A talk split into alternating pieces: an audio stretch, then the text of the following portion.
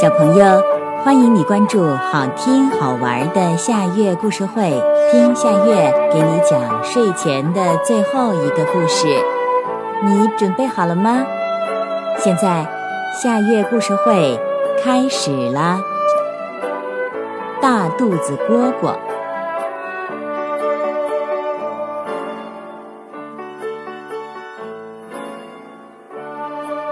大肚子蝈蝈趴在倭瓜花上，开心地叫着。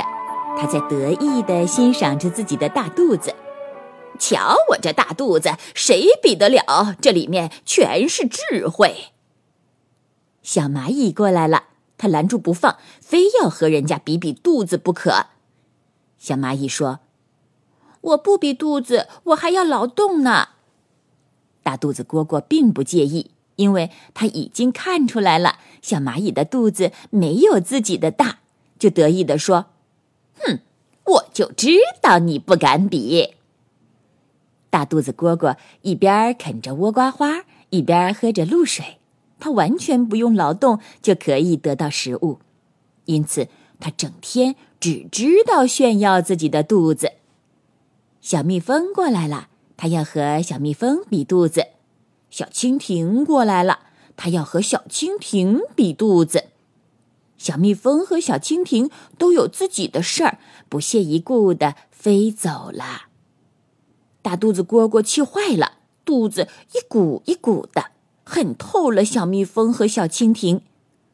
忽然，一只水牛从那儿路过，呵，水牛的肚子好大呀，浑身的腱子肉，圆圆的肚子。这大肚子蝈蝈可没法比，可是大肚子蝈蝈天生比别人要强。水牛的肚子比它大，那还行。大肚子蝈蝈要跟水牛比试比试，它一口气一口气的往肚子里运气，要用气儿把肚子充起来。那肚子果然一下一下的鼓起来了。